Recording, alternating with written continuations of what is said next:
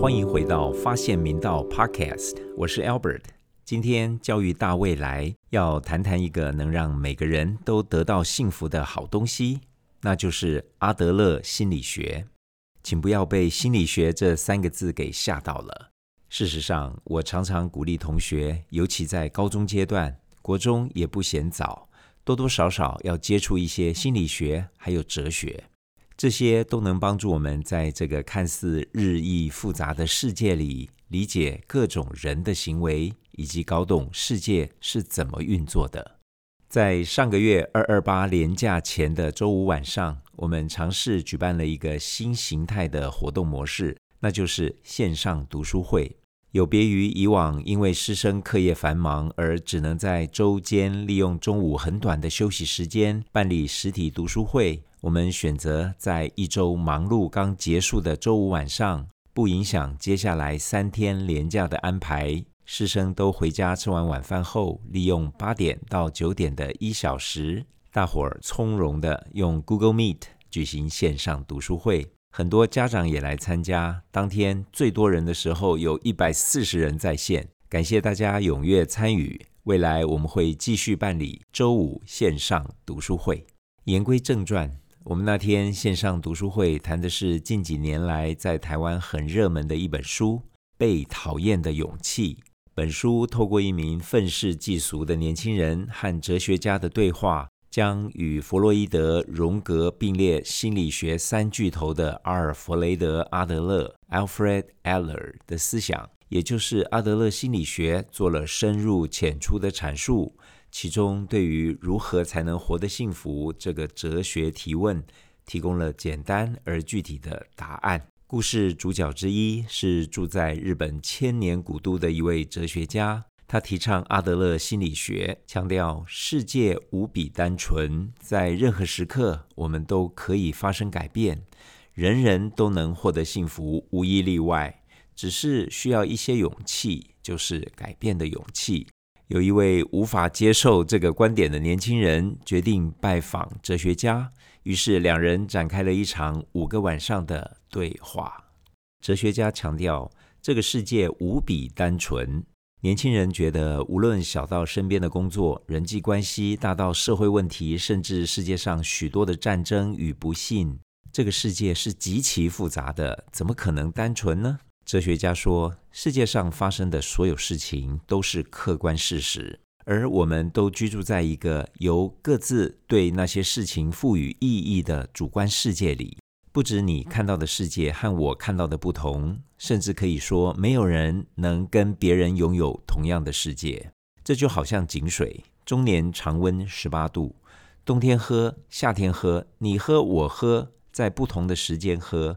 你我对于其冷热的感觉都不一样，井水的温度并没有改变，那就是客观事实；而你我的感觉也是真实的，那就是主观感受。这就是为什么哲学家说这个世界无比单纯。所以，其实不是世界复杂，而是你把世界变得复杂了。再说明白一点，是你对于世界上发生的事情赋予了你自己对于那些事情的主观感受。让你觉得世界很复杂，一切都关乎于你怎么看待这个世界上发生的每一件事情。所以说，世界上发生的一切都是单纯的客观事实，而我们自己对每一件事情都赋予了主观的意义。因此，问题不在于世界是什么样子，而在于你是怎么看待每一件事情的。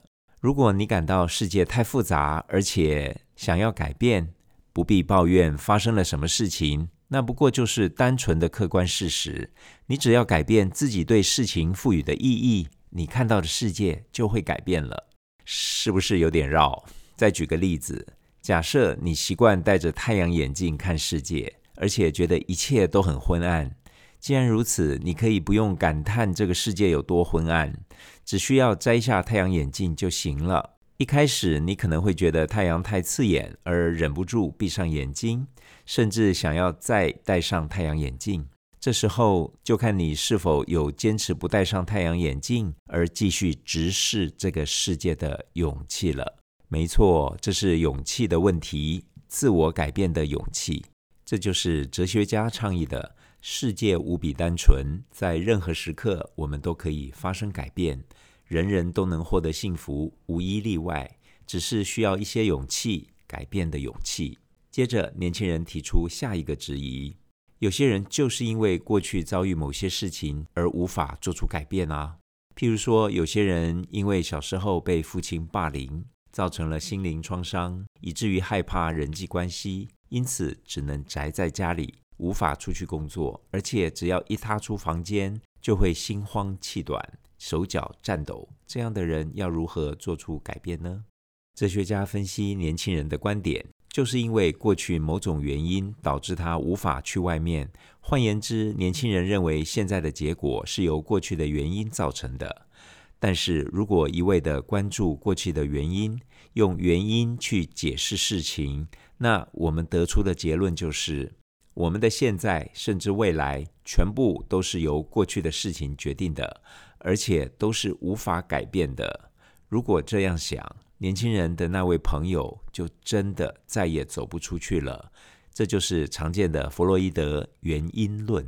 哲学家继续说，阿德勒认为，决定自我的不是经验本身，而是我们赋予经验的意义。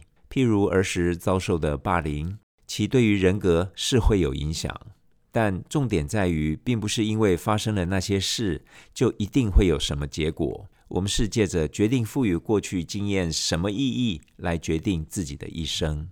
人生不是别人给的，是自己选择的。决定怎么生活是我们自己，决定赋予过去经验什么意义也是我们自己。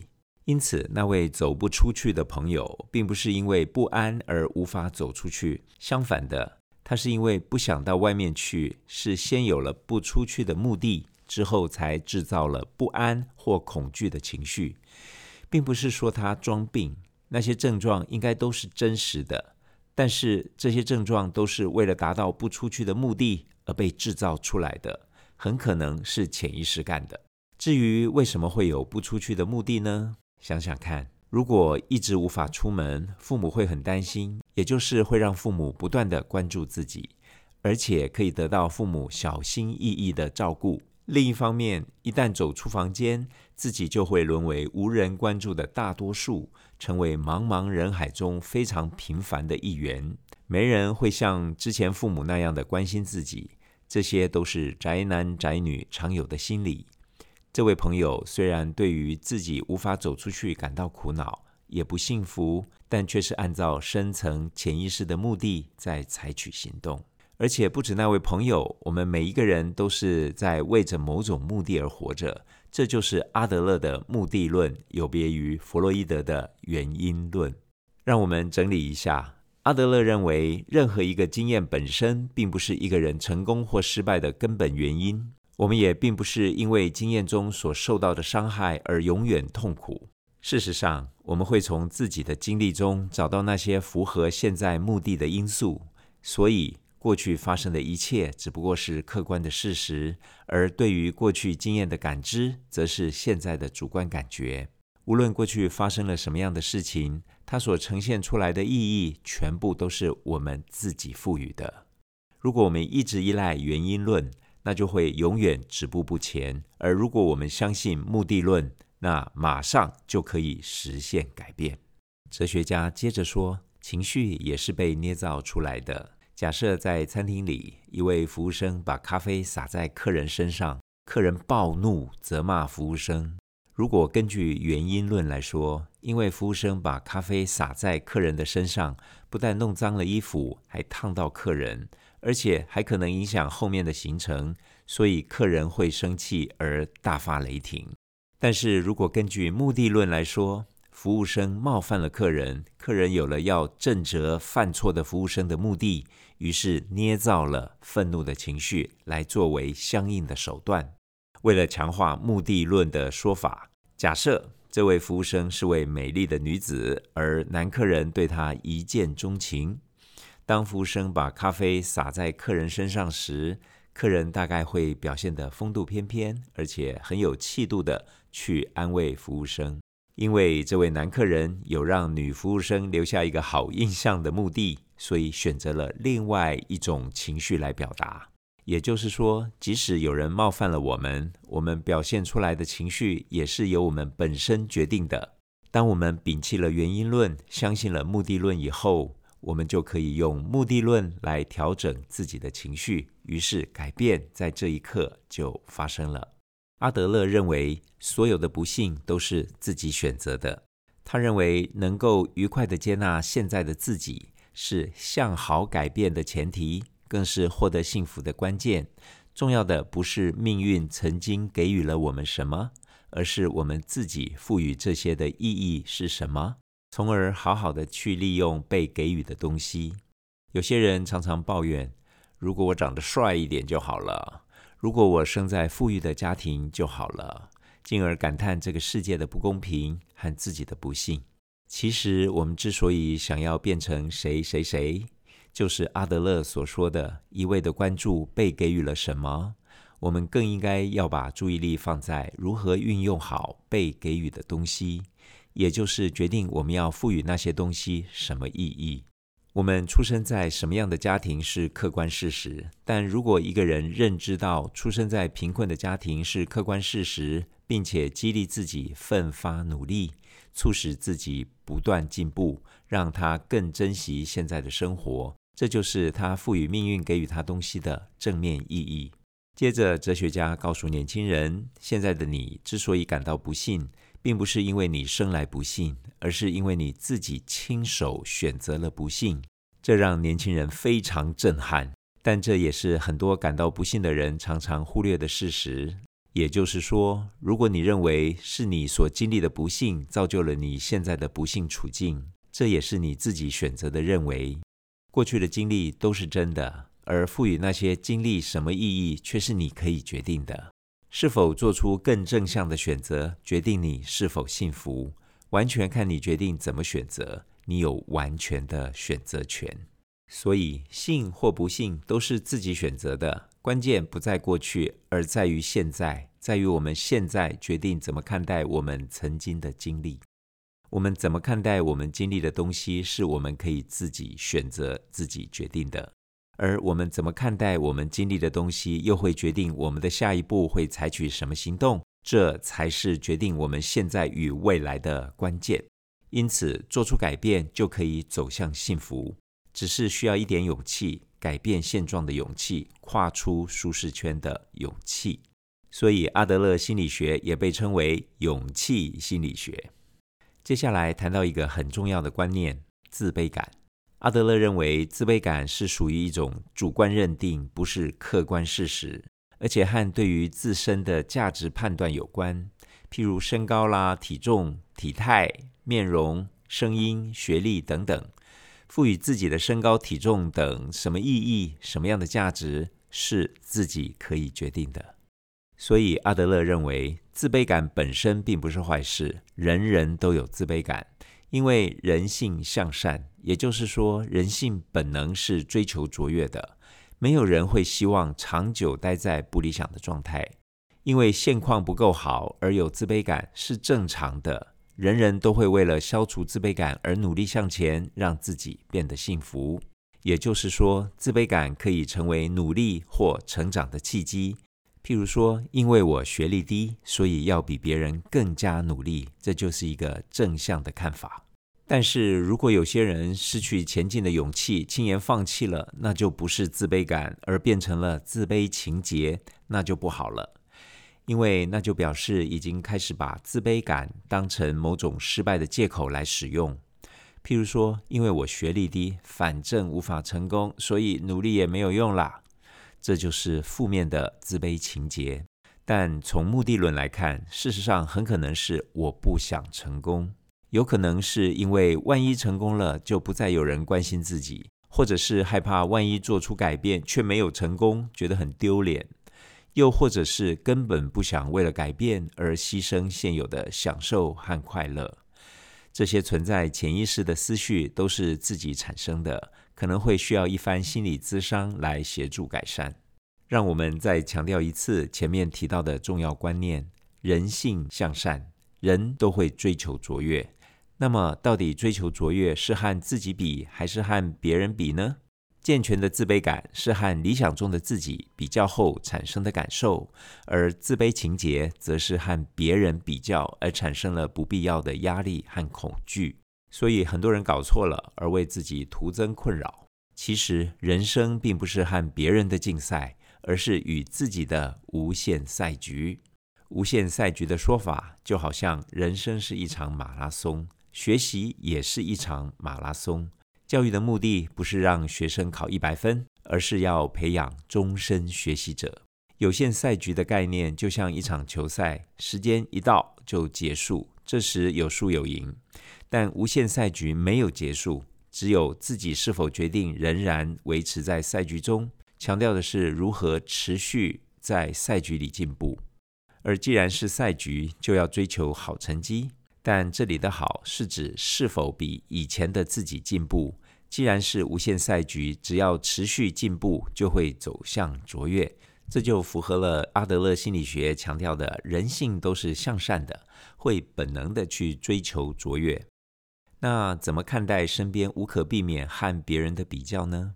所有和别人的比较都是有限赛局，和理想的自己比较则是无限赛局。而无限赛局是由许多有限赛局组成的，在无限赛局中持续进步就对了。在每一次有限赛局里，有输有赢是常态。如果能在每一次竞赛过程中学到经验、汲取教训，那就会持续进步，也就会顺利的在自己的无限赛局里稳步前行。在这样的思考框架下，我们要认知到，身边的同才或同场较量的人，不是竞争对手，更不是敌人，而是陪伴自己在赛局中进步的伙伴。只要自己愿意改变，就会进步。真正能改变自己的，只有自己。以上想法就导引出下一个观念：所有的烦恼都是人际关系的烦恼。自卑感是一种主观认定。人生不是与他人竞争，而是自己的无限赛局。所以，当我们看到有些人会因为脸上长了一颗痘子而郁闷一整天，因为觉得别人都在看他的那颗痘子，但其实会在意你长相的只有你自己。很多人的烦恼都是来自于太在意别人的看法，或者太需要别人的认同。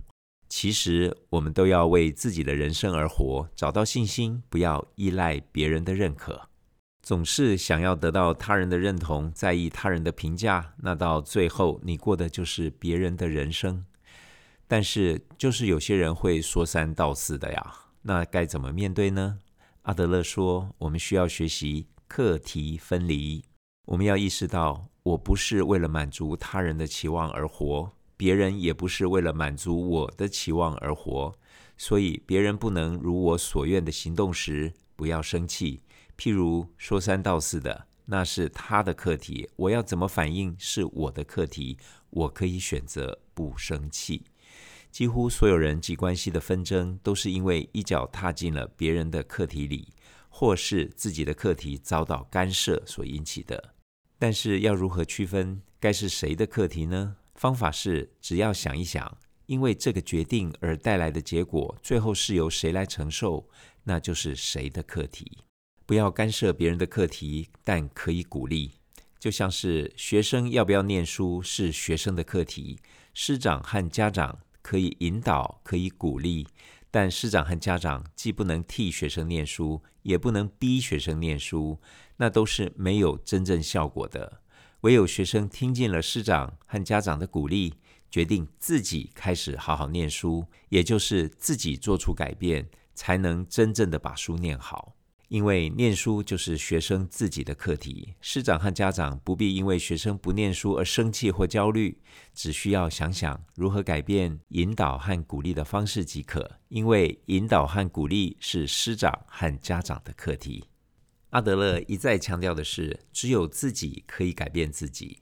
把课题分离，并不是以自我为中心，相反的，介入别人的课题才是以自我为中心。而太在意别人的认可，也是以自我为中心。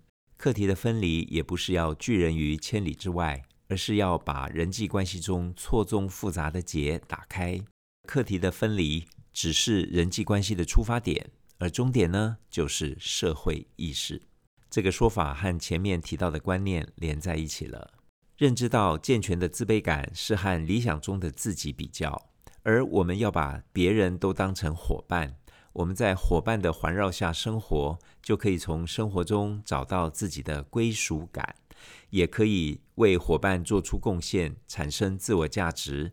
这样，我们在和所有伙伴组成的共同体中做出贡献，感觉到自己的归属感，就是社会意识。而这里的贡献不一定是出类拔萃的表现，即使只是幸福的存在共同体中就是贡献，甚至存在本身也是贡献。因为有每一个个体的存在，共同体才能存在，也才能让里面的每个个体产生归属感、产生贡献感。这里的共同体就是我们生活的各种团体：家庭、班级、朋友圈、学校、城市、国家、世界。甚至宇宙都是共同体，成长就是学习逐渐在更大的共同体中感受到归属感，感受到自我价值，也就会得到更大的幸福。所以，幸福就是在共同体中感到归属感和自我价值。有越大的共同体感觉，就越能感到幸福。具有共同体感觉，就是要把对自己的执着切换成对他人的关心，拥有社会意识。这包含了接纳自我、信任他人、贡献他人。对人类而言，最大的不幸就是不喜欢自己。在共同体中感受到归属感和价值感，就是幸福。最后，这本书的书名《被讨厌的勇气》，所谓的被讨厌，其实是说。可以接受不被人喜欢。我们都听过父子骑驴的故事，没有一个人可以被所有人喜欢。当你跳脱太在意别人的认可时，你就具有接受不被别人喜欢的勇气，也就是被讨厌的勇气。这样，你就可以真正的做自己。这就是为什么我们一直强调在明道发现你自己。希望今天的分享对你有帮助，也祝福你得到幸福。